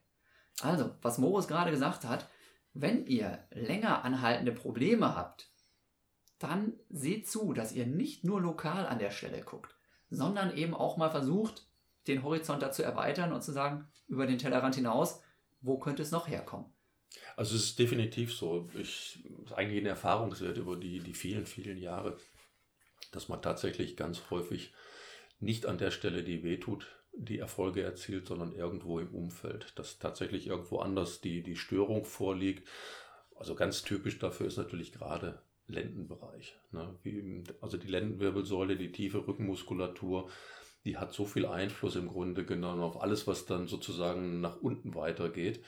Und wenn, wenn da Störungen sind, die machen sich meistens nicht im Rücken bemerkbar, weil das, das können die Leute ganz gut kompensieren. Aber irgendwann habe ich dann die Probleme, die ins Bein ausstrahlen, ne, die, die zum Knie hinstrahlen, die ganz häufig äh, ein, Bereich, der immer wieder mal Beschwerden macht, ist seitlich der ähm, Tractus iliotibialis. Das ist diese Muskelsehnenplatte im Bereich der Oberschenkelaußenseite. Ursache dafür ist aber ganz häufig die untere Rückenmuskulatur. Aber auch da ist natürlich wichtig, wirklich auch da zu arbeiten, wo die Ursache ist. Also da ist dann leider oft auch, wenn es dann unerfahrenere Kollegen sind, die arbeiten oft ähm, zwar sehr, mm, sehr wohlmeinend, aber erwischen nicht die richtige Stelle. Also auch da ist natürlich dann wieder ein bisschen die Erfahrung wichtig und gegebenenfalls tatsächlich auch da mal in Läuferkreisen ein bisschen rumhören, hast du da mal jemanden, ich habe da die und die Probleme, du kennst doch jemanden, also auch mal wirklich zu einem Spezialisten gehen und wie gesagt, gut investiertes Geld, dann nimm da auch mal ein paar Euro in die Hand, lass das wenigstens mal untersuchen und äh, nicht im Grunde genommen rumschleppen und so, na, wird schon. Ne? Also das, das ist die schlechteste Lösung. Ja, ja, ja. Ähm, ich habe jetzt die ganze Zeit schon so, ich gucke zwischendurch nochmal auf meine gerade nicht vorhandene Uhr, aber wir sind schon eine ganze Weile dabei und das war jetzt so ein bisschen, ja genau, bei dir schaue ich mal. Ich glaube, eine Dreiviertelstunde quatschen wir schon. Kann ja, das sein? Kann das sein. geht so schnell. Aber geht so schnell. das ist der Wahnsinn. und diesmal, das ist das Schöne. Normalerweise unterhalte ich mich mit Morus und habe immer wieder zwischendurch einfach extreme Schmerzen, weil er wieder irgendwo rumdrückt, wo ich es gar nicht so gerne möchte. Heute ist das ausnahmsweise mal nur für euch ganz entspannt hier dieses Gespräch. Das ist ganz seltsam. Irgendwie fehlt mir schon was. Aber ich habe die ganze Zeit angekündigt, der Physio, der erfährt die fiesesten, die intimsten Geheimnisse. Und jetzt haben wir, ja, finde ich, den Zeitpunkt erreicht, wo wir sagen, ja, jetzt haben wir ganz viel über Verletzungen geredet und all diesen Kram, wo, ja, wir beschäftigen uns damit, aber das ist nicht das schönste Thema. Jetzt, lieber Moritz, pack mal ganz, ganz tief in deine Kiste von den Geschichten, die dir so anvertraut werden. Mit Name, ohne Name, wie du das vertreten kannst. Nice. Einmal im Trainingslager. Was sind die verrücktesten Geschichten? Läuferkreise, vielleicht auch mal Fußballer-Insights nochmal.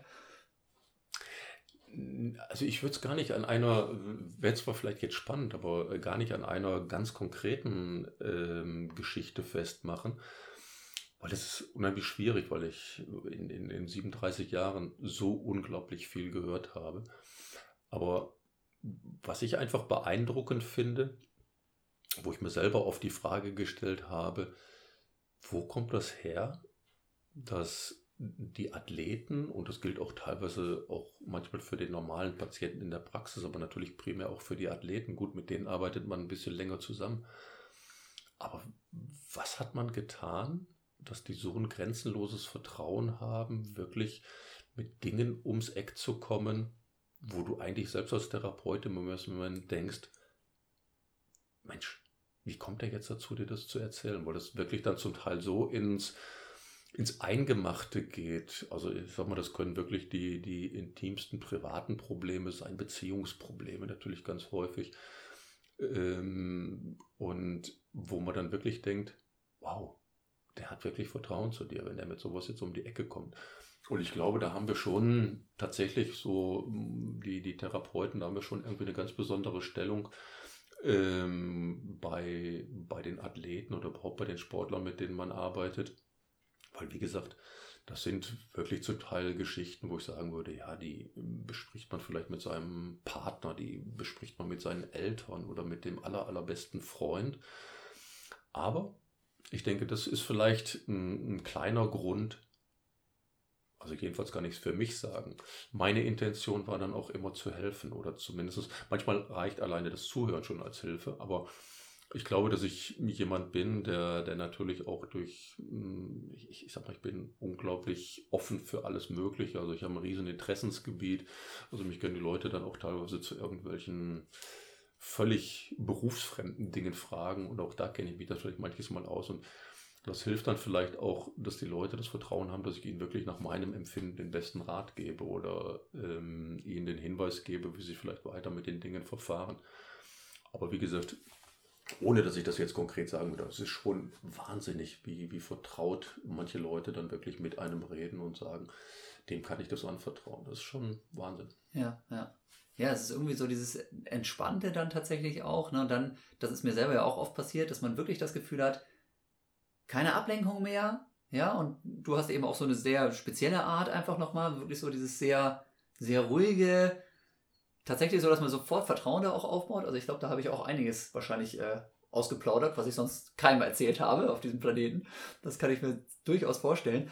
Ähm, aber so ein paar Sachen müssen auch sein, wo du sagst, so, okay, das, wie gesagt, muss ja jetzt nicht irgendwie was ganz Intimes gewesen sein, aber wo du sagst, in dem Moment ist mir erstmal so ein bisschen die Kinnlade runtergefallen. Ich habe gesagt, so, was passiert denn hier gerade? Also Trainingslagergeschichten, die, die ersten Trainingslager, vielleicht auch in den USA, wo er dann mit den, den Sprintern unterwegs war. Und was hast du mir mal erzählt, dass ihr irgendwelche Autos dann importiert habt oder solche, solche Geschichten, wo man im Nachhinein so denkt, hey, was habt ihr da gemacht? Naja gut, wobei, das ist ja, da erwischte mich ja mehr oder weniger auf dem Fuß, da bin ich ja der Verrückte, ja. der genommen, ne, wo ich dann tatsächlich in einem Trainingslager genutzt sein, habe, in Amerika Autos zu kaufen, sie nach Deutschland zu holen. Ne?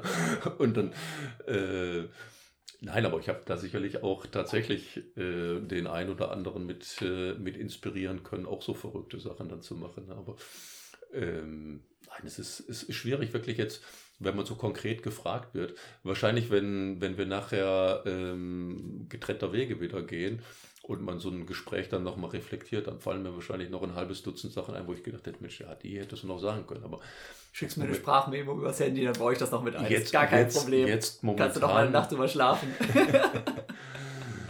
Nein, aber es ist, ähm, wie gesagt, gibt schon, ich, ich denke, dass die, die meisten Sachen, wo man wirklich überrascht ist, die kommen tatsächlich aus dem zwischenmenschlichen Bereich, ja. ne, wo dir dann wirklich äh, jemand irgendwas anvertraut ähm, und, und wo du dann denkst, boah, dann Alter. Wobei ich auch an der Stelle sagen muss, ich meine, ich kann es jetzt natürlich nur für mich sagen, ähm, aber das sollte im Grunde genommen wirklich für jeden meiner Kollegen gelten. Wir haben Schweigepflicht. Ja, ne? also das, äh, und das führt vielleicht auch dazu, und ich glaube, das ist etwas, was meinen, ich, ich sage jetzt wirklich mal bewusst, meinen beruflichen Erfolg mitgeprägt hat. Was mir jemand sagt, das bleibt bei mir. Das sind einfach Dinge, die sind ganz, ganz elementar. Ähm, also das Schlimmste, was du machen kannst, ist im Grunde genommen die Geschichten, die du auf der Liege hörst, in irgendeiner Form weiterzutragen. Also schon gar nicht an Leute. Also beim Fußball ist, ich habe wirklich, wir haben vorhin darüber gesprochen, über meine Zeit bei Wattenscheid 09 und ich habe ja gesagt, ich bin zur Leichtathletik gekommen, weil ich Probleme mit dem Trainer hatte. Ähm, Gerd Roggen sagt damals als Trainer in der zweiten Liga, wollte mich wirklich als Spion in der Mannschaft haben und das habe ich äh, ganz rigoros abgelehnt und das hat mich vielleicht am Ende meinen Job gekostet, ja. weil er dann nicht weiter mit mir zusammenarbeiten wollte. Aber ich würde, ich habe damals eher in Kauf genommen, eben meinen Job zu verlieren, bevor ich Dinge aus der Mannschaft ausplaudere, die mir wirklich im Vertrauen die Spieler sagen. Na, wenn es um medizinische Dinge geht, kann ich das dem Trainer sagen, gar keine Frage. Ja. Aber ich kann nicht einem, einem, Trainer irgendwas preisgeben, was mir der Spieler unter dem Siegel der Verschwiegenheit anvertraut hat. Und das geht nicht. Das geht, das mache ich auch in der Praxis nicht. Na, also ich achte auch immer drauf. Man kann mal eine Geschichte erzählen, aber dann bleiben die Namen halt weg. Dann ist es halt eine ja, Geschichte. Genau. Aber ähm, man sollte wirklich zusehen. Und ich glaube, das ist mir gut gelungen, weil da merke ich einfach, dass ich äh, grenzenloses Vertrauen bei den allermeisten genieße, weil die eben wissen, er erzählt es auch nicht weiter. Ne? Ja, ja. Ich gebe dir jetzt mal noch mal drei Minuten, ja, wo mhm. du dann noch mal drüber nachdenken kannst, ob du ohne Name noch mal was raushauen kannst. Denn eine Geschichte, die haben wir gerade, ähm, als ich eben noch auf der Liege lag und hier gequält wurde, die haben wir da schon mal besprochen. Und an die habe ich mich auch so im Detail seltsamerweise zumindest an eine Stelle nicht mehr so erinnert. Aber das war tatsächlich 2010, ja, da war ich eben, wir hatten damals alle vier Jahre nur eine Europameisterschaft, da war ich eben amtierender Europameister. Ich wusste ja, meine Form stimmt nicht und so und ich werde diesen Titel da nicht verteidigen, aber ich wollte zumindest unbedingt bei der EM dabei sein, ja. Gut, wieder im Höhentrainingslager gewesen, wunderbar, trainiert, irgendwann Probleme gekriegt. Oberschenkel war es, glaube ich, ja. Ich konnte Dauerläufe machen, aber ab einer Geschwindigkeit von, ich glaube, das war ziemlich genau 3 Minuten 10 pro Kilometer, konnte ich einfach nicht mehr mobilisieren. Da habe ich irgend so eine Verkrampfung gekriegt. Auch, wie gesagt, Oberschenkel, das zog sich zu. Ich konnte also nur Dauerläufe machen, keine Tempoläufe, kein nix. Und das ist halt schlecht, wenn die Wettkampfgeschwindigkeit nachher irgendwo ja, eher so bei 2,55 pro Kilometer liegt. So, das heißt, wir haben in diesem Höhentrainingslager, Morus war leider nicht dabei, haben wir auch einen Physio gehabt, einen wirklich sehr guten, und der hat behandelt und getan gemacht, teilweise zweimal pro Tag. Riesenaufwand. Wir haben es nicht in den Griff gekriegt. Trotzdem musste ich zur, oder wollte ich dann auch natürlich, zur deutschen Meisterschaft anreisen, direkt aus der Höhe. 5000 Meter standen an. Und es war klar, wenn ich da nicht rennen kann, dann ist letzten Endes auch die Europameisterschaft, also 2010 war das dann, ist dann eben vorbei. Ne? Denn ohne Leistungsnachweis wirst du halt auch trotz Qualinorm dann nicht mitgenommen. Na, dann bin ich da angereist, im Stau gesteckt und alles und Katastrophe. Ja, Moritz, denk gut ja. nach über deine nächste Geschichte, die gleich noch kommen muss. Äh, Stau gesteckt und viel zu spät angekommen, Freitagabend. Ja, dann haben wir schon telefoniert während der Fahrt. Ja, können wir denn nochmal behandeln und so? Und nee, wird alles zu spät. Telefoniert, das war Terror, was du da betrieben hast. also ich, ich, konnte, wenn es um meinen Sport geht, sehr fordernd sein. Und ja. Boris hat einiges davon abbekommen. Ja, also ne, das, wenn jetzt ganz dringend Laufen war für mich das Wichtigste auf der Welt. Und diesen ganzen Ehrgeiz, den ich auch ins Training gesteckt habe, den hat natürlich, wenn irgendwas nicht funktioniert hat, auch meine Familie abgekriegt, mein Trainer abgekriegt und auch Moritz abgekriegt. Und dann eben doch irgendwann war Braunschweig waren die Deutschen oder wo war das? das? War, genau, das war 2010 in, in Braunschweig waren die deutschen Meisterschaften. Und äh, wie gesagt, es war eine katastrophale Anreise für dich, sowohl aus der Schweiz als auch für mich hier aus dem Ruhrgebiet. Wir waren viel zu spät, also Freitagabend war mit Behandlung nichts mehr möglich. Ja, genau. Und, dann und für dich stand ja jetzt im Grunde genommen an, du musstest, wie du ja vorhin gesagt hast, du musstest nicht nur den Leistungsnachweis bringen, das war, glaube ich, auch noch gefordert für die Qualifikation, du musstest unter die ersten drei kommen, also Treppchenplatz war im Grunde genommen gefordert. Und du konntest ja am Samstag nicht wirklich schmerzfrei laufen. Ja ja, wie gesagt, Freitagabend haben wir keine Behandlung mehr hinbekommen, weil wir froh waren, dass wir da überhaupt was zu essen bekommen haben. Ja, und dann haben wir am nächsten Tag auf dem Einlaufplatz die Behandlung gemacht. Und äh, da muss ich natürlich sagen, das kann man mit einem Athleten machen, den man so lange begleitet, wie ich Jan begleitet habe. Jan kam mir jetzt zu mir und sprach über Oberschenkelprobleme. Und äh, ich habe Jans Oberschenkel nicht behandelt. Ich habe gesagt, der Oberschenkel interessiert mich nicht. Wir haben wirklich den Rücken behandelt. Und ja, das Interessante dabei war, ich habe ihn wirklich gequält. Also ich muss sagen, äh, da habe sogar ich teilweise ein bisschen Mitleid gehabt. Oh, was, was sehr selten. Tatsächlich, das, das auch jetzt erst zehn Jahre später. Ja, ja. Und ich habe ihn wirklich gequält. Und äh, ja, jedenfalls, er hat dann irgendwann, er war ja erst am nächsten Tag dran, hat dann äh, den Einlaufplatz verlassen, ist zum Hotel zurück. Und dann habe ich mich schon ziemlich gefreut, weil ich bekam abends eine Nachricht von ihm, äh, da war ich noch auf dem Einlaufplatz oder noch im Stadion er konnte eine beschwerdefreie Trainingseinheit und auch eine flotte Trainingseinheit machen. Und war also ganz happy und ganz guter Dinge, weil am Samstagmittag stand noch an, ich sag die deutschen Meisterschaften ab, das hat doch alles keinen Zweck und Scheiße. Naja, aber es hat ja. Originaltonfall übrigens. Ja, ja, das war der Originalton. Der war noch ein bisschen schlimmer. Ich habe noch ein bisschen, ich habe es ihm zuliebe ein bisschen abgeschwächt. Nein, und äh, er hat dann wirklich einen, einen beschwerdefreien Lauf machen können. So, dann habe ich ihn am äh, Sonntagmorgen nochmal ein bisschen weniger intensiv, weil er hat ja den Wettkampf vor sich, also ich musste schon ein bisschen von der Intensität rausgehen, habe ihn nochmal behandelt. Ja, und dann ist äh, Jan im Rennen, wenn ich mich recht erinnere, Zweiter geworden. Natürlich hinter seinem damaligen äh, Intimfeind. Wer war's? Reden wir nicht drüber. Es gibt manche Leute, die mag ich gar nicht.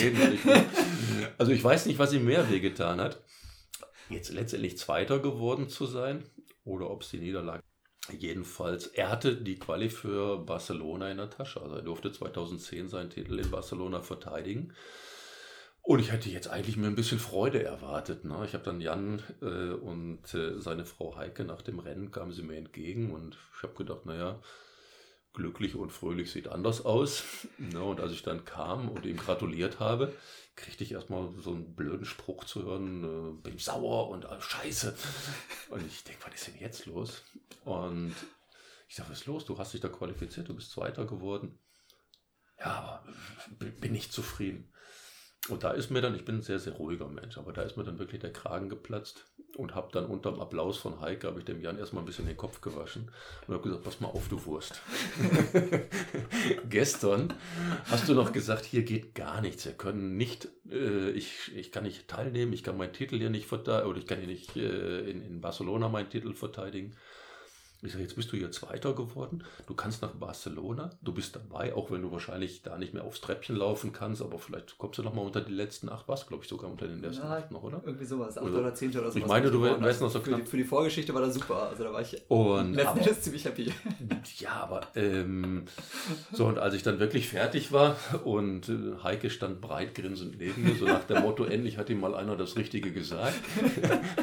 und dann hat er dann auch so langsam aber sicher eingesehen, ja, eigentlich hat er ja recht. Ne? Ich war noch äh, aus der Schweiz kommend, eigentlich in dem, in dem Moment, da geht gar nichts. So, und dann haben wir das hingekriegt und er ist nach Barcelona gefahren. Also das sind so Geschichten, die bleiben wirklich hängen. Ne?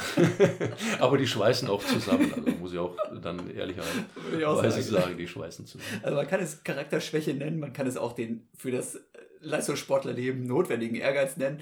Ähm, aber wie ihr, wie ihr merkt, ja, Physiotherapeut hat durchaus verschiedenste Funktionen, ja. Das geht über die Behandlung, über die rein körperliche Behandlung der Wadenmuskulatur weit hinaus, ja. Auch erzieherische Maßnahmen sind durchaus ab und zu mal angesagt. Gerade bei so jüngeren Athleten, ja, so jung war ich damals auch schon nicht mehr, ne, aber da musste anscheinend einer noch mal Tacheles reden. ja, Boris, vielen Dank nochmal so im Nachhinein. Ja. Du hast äh, viel also, zu meiner Charakterbildung beigetragen, auch in der Situation. Das Schöne war ja, ich habe es ja immer, glaube ich, ganz gut verstanden, äh, ohne zu laut und ohne zu aggressiv zu werden, den Leuten schon auch zu sagen, wo der Hammer hängt. Auf jeden Fall. wenn, wenn dann halt selten was kommt, dann weiß man, wenn dann was kommt, oh, jetzt ist wirklich ernst. Jetzt hast du richtig Scheiße gebaut, gerade zu gut Deutsch. Mir, mir fällt gerade, das ist nochmal so aus dem Nebenbereich, aber das war bei den, beim gleichen Wettkampf in Braunschweig. Wir hatten damals eine recht gute 400 Meter äh, Läuferin, die Esther Krämer. Esther Krämer war auch teilweise nicht so ganz einfach so in ihrem Handling, so würde ich es mal bezeichnen. So, und sie hat an dem Tag, ähm, oder auf, ich weiß nicht, ich glaube, es war am Samstag, hat sie ihre 400 Meter gewonnen, war also deutsche Meisterin geworden.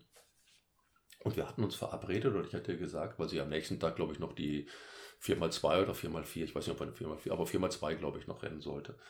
Also sollte sie auf jeden Fall auch noch zur Behandlung kommen. So, und ich habe es mir irgendwann, habe ich es mir zum Prinzip gemacht, weil wir arbeiten genug. Äh, Im Hotel wird nicht mehr behandelt. Ich bin den ganzen Tag auf dem Einlaufplatz. Die Leute können kommen, bis ich meine Liege zusammenklappe. Überhaupt kein Problem. Aber wenn ich dann zusammengeklappt habe, ist auch Feierabend. So, und äh, Esther Krämer war längst mit ihrem Lauf fertig. Ich habe sie mehrfach schon auf dem Einlaufplatz, Quetschen hier, Quetschen da. Aber sie kam halt nicht zur Physio. Und da habe ich gedacht, okay, irgendwann war halt der Punkt erreicht. Ich war fertig mit allem, habe meine Liege zusammengeklappt und plötzlich kommt Esther Krämer um die Ecke. Ja, aber ich wollte doch noch behandelt werden. Ja, ich sage, das wäre ihr Preis gewesen. ähm, es ging nicht mehr, weil ich habe die Liege zusammengeklappt. Ich habe sie auch nicht mehr aufgebaut. Esther ist, sie war gerade deutsche Meisterin geworden. Sie war natürlich die Prinzessin. Sie ist dann wutschnaubend abgehauen, weil sie merkte, ich behandle sie wirklich nicht mehr und hat mir dann ihren Trainer ge äh, geschickt, ähm, Slavo. Und dann hat Slavo mich da angemault und angemeckert. Und ich habe dann zu ihm gesagt, pass mal auf, Slavo. Ich sage, so kannst du von mir aus mit deiner Familie, mit deiner Frau, mit wem auch immer reden, aber nicht mit mir. Äh, ich sage, Esther hat ihre Chance gehabt. Ich bin doch nicht der Willi. Ich sage, sie ist nicht gekommen, sie hat stundenlang Zeit gehabt. So, solche Dinge spielen dann auch im Grunde genommen mal rein, einem Athleten auch mal eine Grenze zu zeigen. Ich habe ja im Prinzip nichts Schlimmes gemacht. Ich habe sie an dem Tag auch nicht mehr behandelt. Ich habe sie auch im Hotel nicht mehr behandelt. Ich habe gesagt, du kannst am nächsten Tag auf dem Einlaufplatz, wir haben genug Zeit, kommst du halt vorher mal. Aber ich habe nichts mehr gemacht. Und die Zeichen muss man auch, oder die Grenzen muss man auch einfach mal setzen, ne? dass man auch den, den Athleten damit dokumentiert. Wir machen ja alles für euch.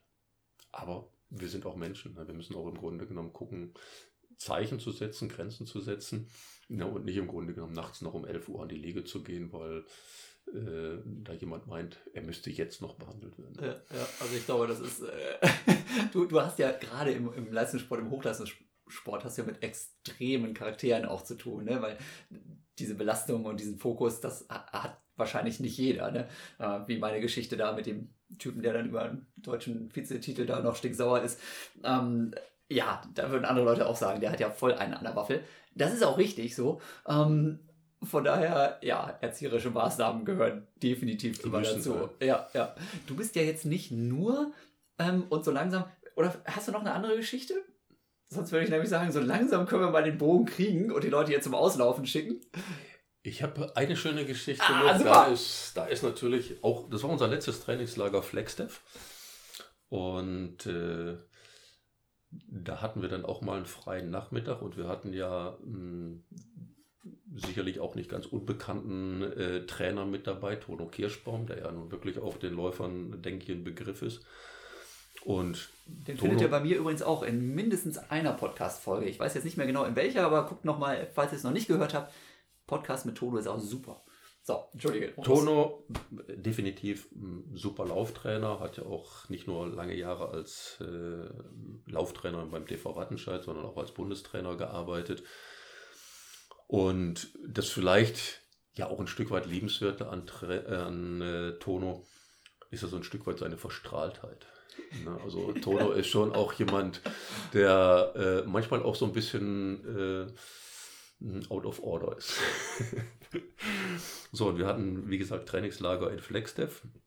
Wir hatten einen freien Nachmittag und Tone und ich haben äh, den freien Nachmittag genutzt, haben, sind ein bisschen bummeln gewesen und dann sagte Tono irgendwann, wie ist dieser kleine Ort unterhalb Sedona, glaube ich. Ne? Ja, Tono sagte, warst du schon mal in Sedona? Ich sagte, nein.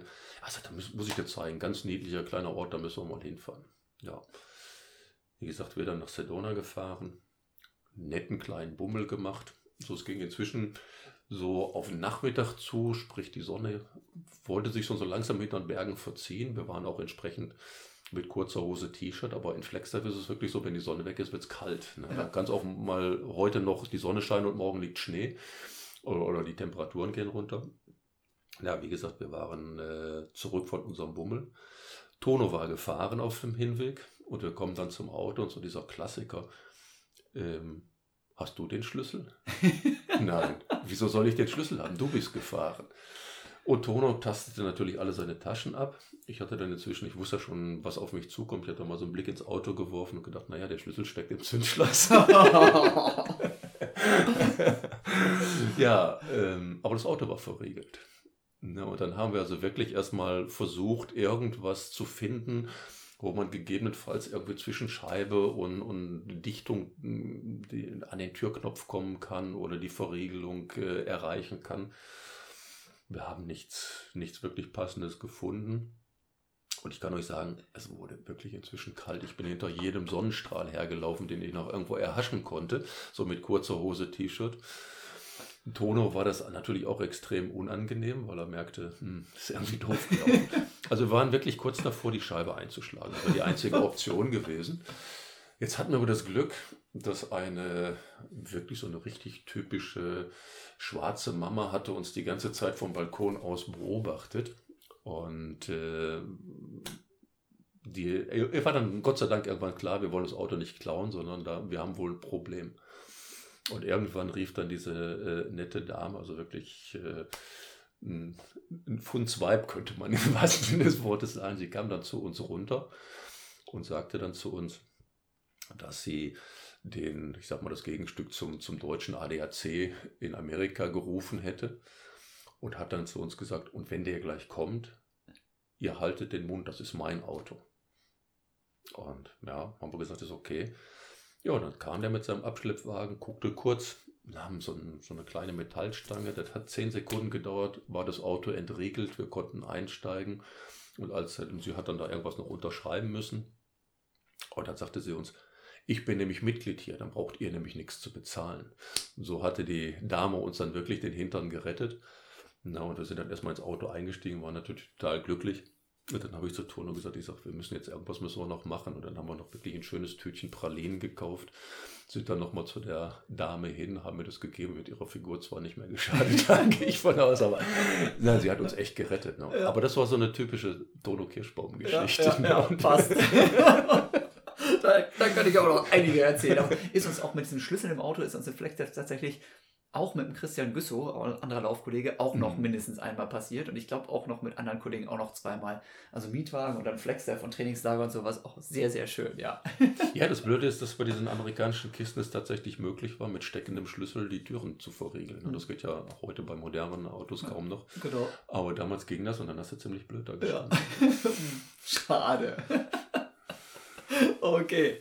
So, liebe Leute, also an der Stelle glaube ich, ja, da waren ein paar coole Tipps dabei, da waren ein paar coole Geschichten dabei. Naja, ich finde es mal, wie ihr, glaube ich, gemerkt habt, sehr, sehr genial mit Morus einfach mal zu quatschen.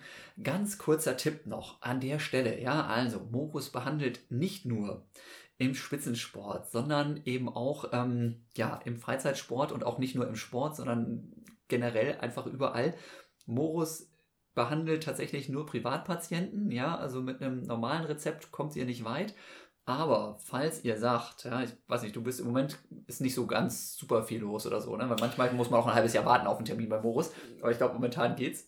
Ja, ein halbes Jahr nicht. Also ich versuche eigentlich immer, ich versuche eigentlich immer schnellstmöglich die Dinge. Die Fußballzeit, äh, die war schwierig. Die habe ich immer die, probiert, mich reinzubogen, ja, hat nicht als geklappt. Ich, als ich für Schalke, Schalke noch gearbeitet habe, ähm, da war es wirklich schwierig, weil da war ich obwohl ich selbstständig bin und ein Freiberufler bin, da war ja. ich wirklich fremdgesteuert. Ja. Aber inzwischen, also ich sag mal, sollte keiner wirklich länger als 14 Tage auf einen Termin bei mir warten. Das ja. sollte ich hinkriegen. Jetzt vielleicht über den Jahreswechsel ist immer noch ein bisschen was anderes. Also zwischen Weihnachten und dem neuen Jahr ruht sowieso alles, da werde ich gar nichts machen. Jetzt auch ein bisschen durch Corona bedingt, muss man auch immer ein bisschen gucken. Ja. Aber grundsätzlich innerhalb von 14 Tagen kriegt man auch einen Termin bei mir und das passt. Also ich, ich schreibe euch auf jeden Fall hier in die äh, Podcast-Beschreibung auch nochmal die E-Mail-Adresse, äh, nicht die E-Mail-Adresse, die, die Webseite rein von Morus. Äh, wie heißt die? Physio-Scholl oder sowas? www.sportphysio-scholl.de Sportphysio ein Wort? Ja. Sportphysio-scholl.de Also www.sportphysio-scholl.de Guckt da gerne mal rein, wenn ihr sagt, ihr kommt hier vielleicht aus der Region. Also wir sitzen jetzt hier gerade im Saunakeller in Mülheim an der Uhr. Also bis nach Berlin, glaube ich, wird Morus nicht fahren. Aber ganz kurz noch. Ja. Dein äh, verrücktester oder einer der verrücktesten Patienten, der ist dir mal bis nach Italien nachgereist, ja, habe ich vorhin mhm. gehört. Ja, wir hatten, haben heute Morgen noch drüber gesprochen, beziehungsweise der hatte heute Morgen auch einen Termin bei mir. Ist der Sohn eines guten Freundes.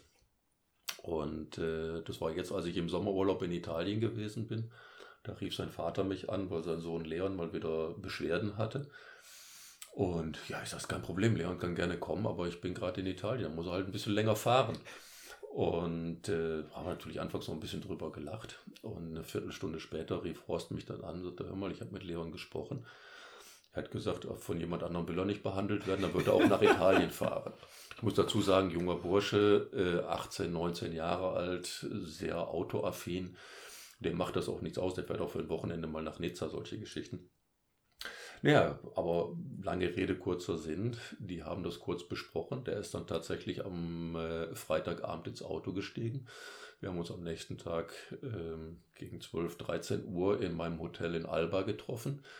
Habe ihn dann dort nachmittags behandelt. Wir haben einen schönen Nachmittag miteinander verbracht und er ist dann am nächsten Tag nach Nizza weitergefahren. Aber ihm war in der Tat, das muss ich sagen, ähm, so weit ist noch keiner für mich gefahren. okay. Also. wobei, wobei es gibt äh, tatsächlich eine Geschichte, die, die vielleicht wirklich auch so ein bisschen zeigt, ähm, dass man auch ähm, im, im Sport verrückte Sachen erlebt. Ich war ja noch relativ ähm, frisch dabei. Das waren, es standen die Leichtathletik-Europameisterschaften 1990 in Split an.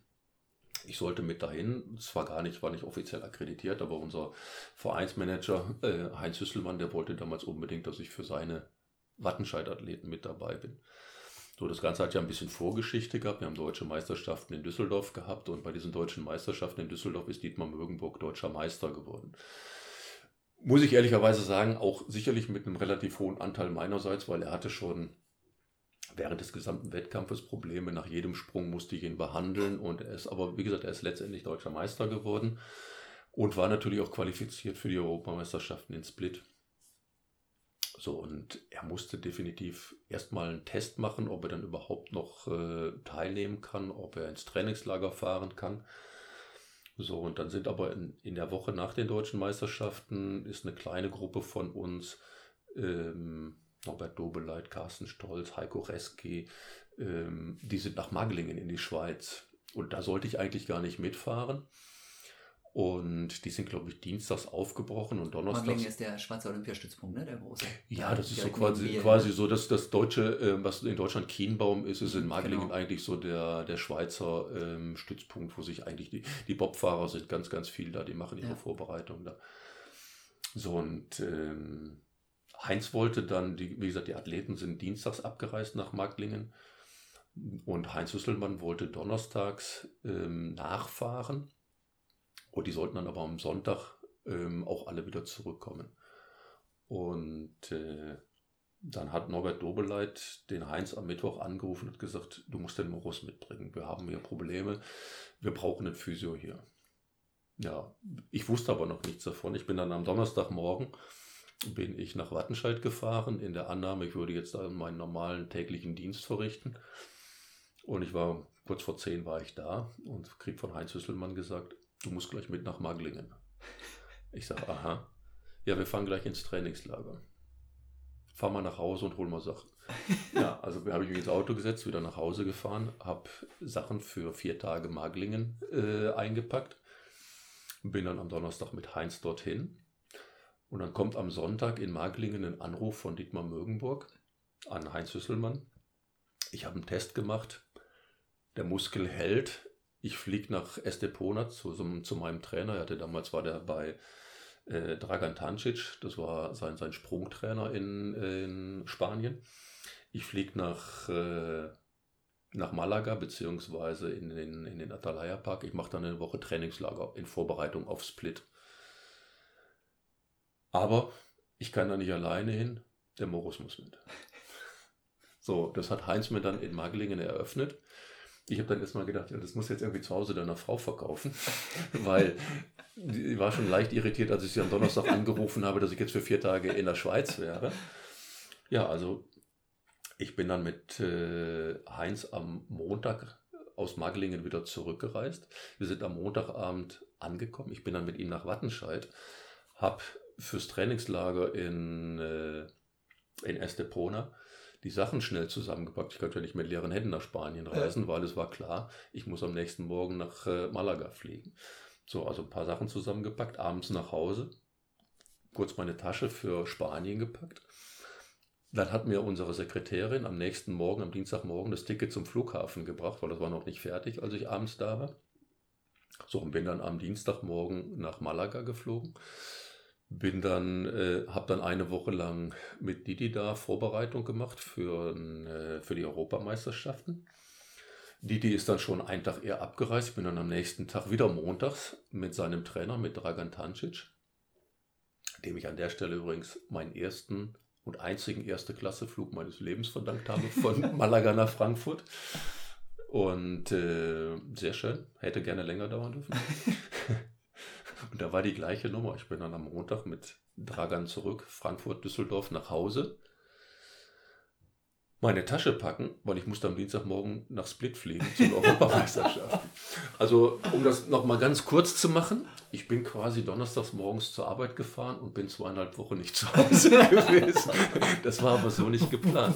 Also äh, das, das, das, hat dann dazu geführt, dass ich tatsächlich von, der, von dem Punkt an zu Hause immer einen fertig gepackten Kulturbeutel ja. und eine, äh, sagen wir mal, eine Reisetasche mit so ein paar äh, Grundutensilien. Paket stadtbereit. ne, also eine gewisse Flexibilität ist da schon manchmal ja. gefragt. Hundertprozentig, hundertprozentig. Aber das war tatsächlich, ich habe gedacht, okay, das ist also hier Leichtathletik. Das war ja. natürlich in meinem ersten Jahr genau. so ein Erlebnis. Zack. okay, wunderbar. Leute, so langsam kommen wir dann doch zum Ende. Ja, wir haben viel Ausdauer bewiesen, wieder mal beim Quatschen und ihr, ja, wenn ihr jetzt noch dabei seid, beim Zuhören. Ich freue mich natürlich sehr, wenn ihr diesen Podcast gehört habt, wenn ihr ihn euren Freunden empfehlt beim Training, wen auch immer ihr so trefft. Ja, wenn ihr was postet auf euren Social Media Kanälen, ähm, ob das nun Instagram, Facebook oder was auch immer so ist, was ihr da nutzt, hört rein in die anderen Folgen, wenn ihr es noch nicht getan habt und berichtet, wie gesagt, allen davon wenn es euch Spaß gemacht hat. Lieber Moritz, vielen, vielen herzlichen Dank für deine coolen Insights und Tipps. Vielen Dank für deine Zeit auch hier wieder mal. Nicht nur bei der Behandlung, sondern jetzt bin ich, glaube ich, schon seit drei Stunden insgesamt bei dir zu Gast. So ungefähr. Kann ich auch gleich hier einziehen im Saunakeller. Genau. Ja, Groß, großartiges Ding. Möchtest du noch irgendwie was loswerden? So? Ja, also, wie gesagt, Jan, ich kann nur sagen, ich fand die Idee super.